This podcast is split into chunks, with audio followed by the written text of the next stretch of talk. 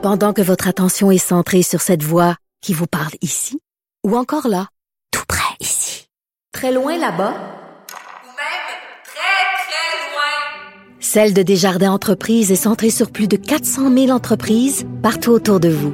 Depuis plus de 120 ans, nos équipes dédiées accompagnent les entrepreneurs d'ici à chaque étape pour qu'ils puissent rester centrés sur ce qui compte, la croissance de leur entreprise.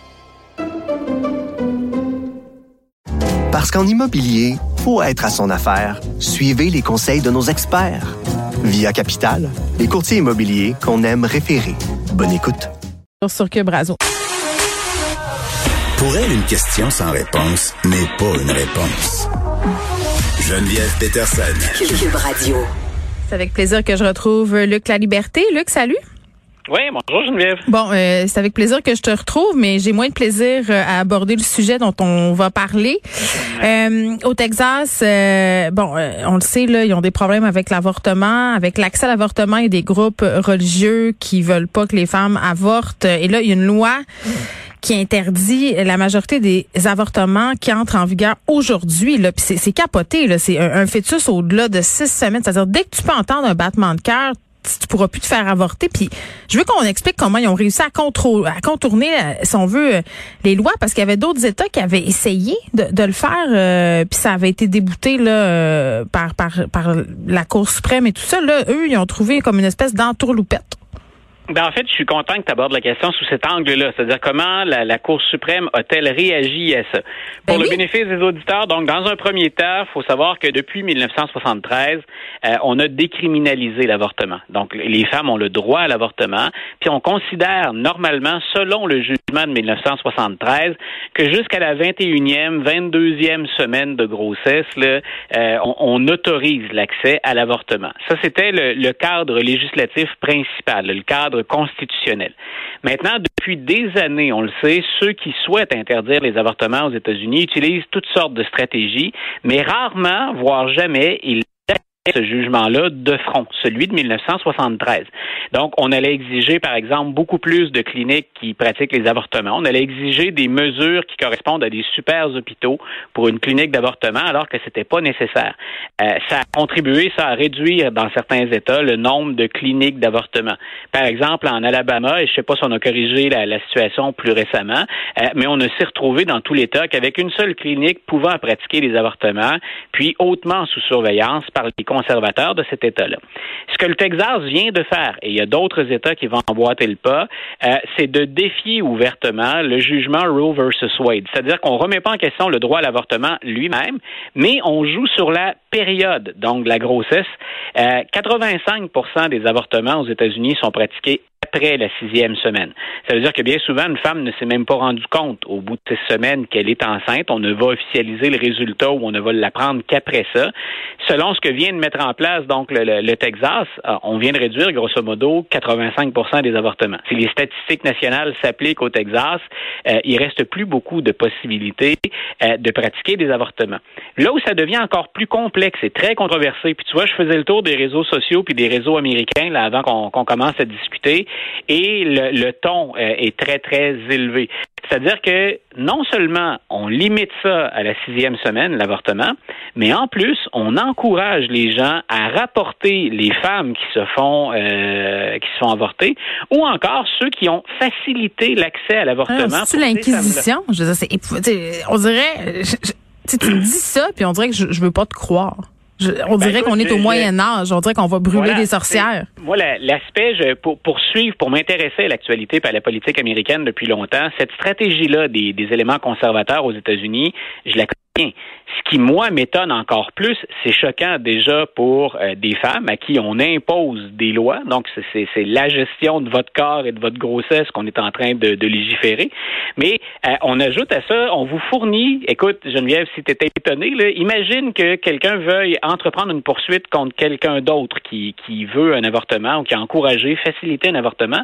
On fournit à la personne, au délateur ou à la délatrice, 10 000 pour mener à bien son opération.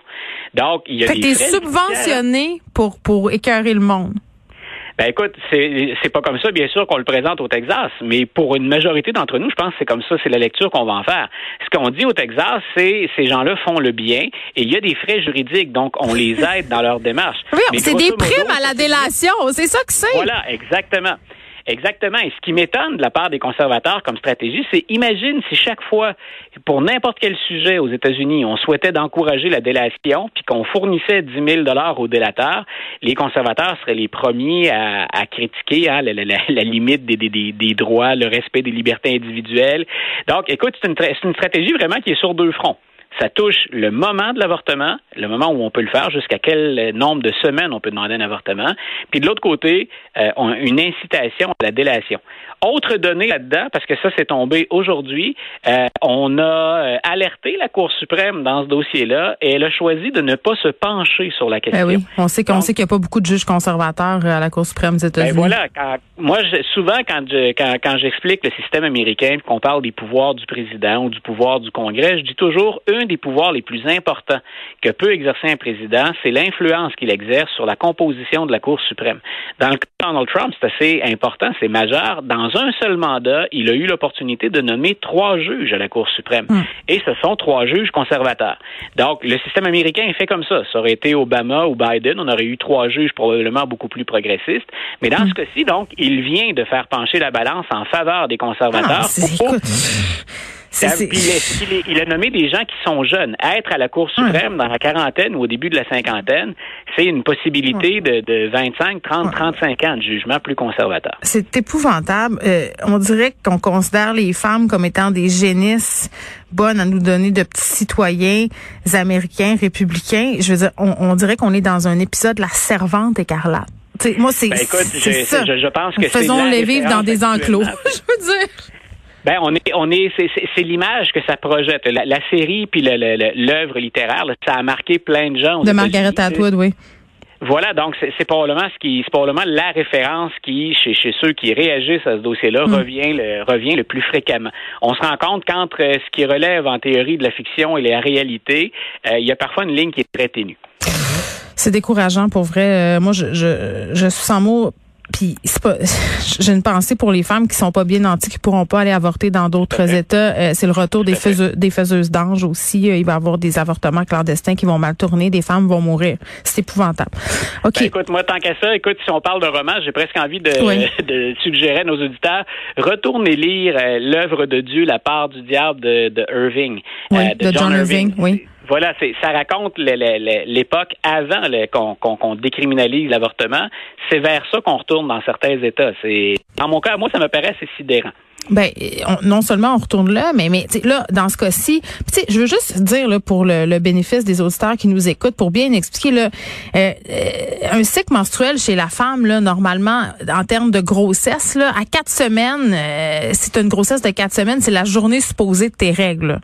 Est-ce qu'on peut s'entendre, Luc, pour se dire qu'entre quatre et six semaines, il y a bien des femmes qui ne savent pas encore qu'elles sont enceintes? Il y en a ben, plein, il y en a plein. J'en ai fait partie de ces femmes-là. Mané, tu te rends ben, compte? J'allais dire, voilà, je peux, je peux te confirmer ça. Ma conjointe est enceinte et euh, on l'a appris au-delà de, de, cette date-là, donc de, de, de, ce nombre de semaines. On est mm. là-dedans exactement présentement. Il y aura rien, il y aura pas d'exception pour les, les, les victimes d'inceste, les femmes violées. Le seul moment où on va faire une exception, c'est quand la vie de la mère est en danger. Je veux dire, il y a des, il y a des jeunes filles qui vont se suicider peut-être, Luc. Je veux dire, il y, a des, il y a des jeunes filles qui vont être désemparées, qui vont faire n'importe quoi pour mettre fin à des grossesses, puis ça va donner lieu à des situations déchirante, mortifère, aberrante. Je veux dire, on recule, on n'avance pas, on recule. Luc La Liberté, merci beaucoup.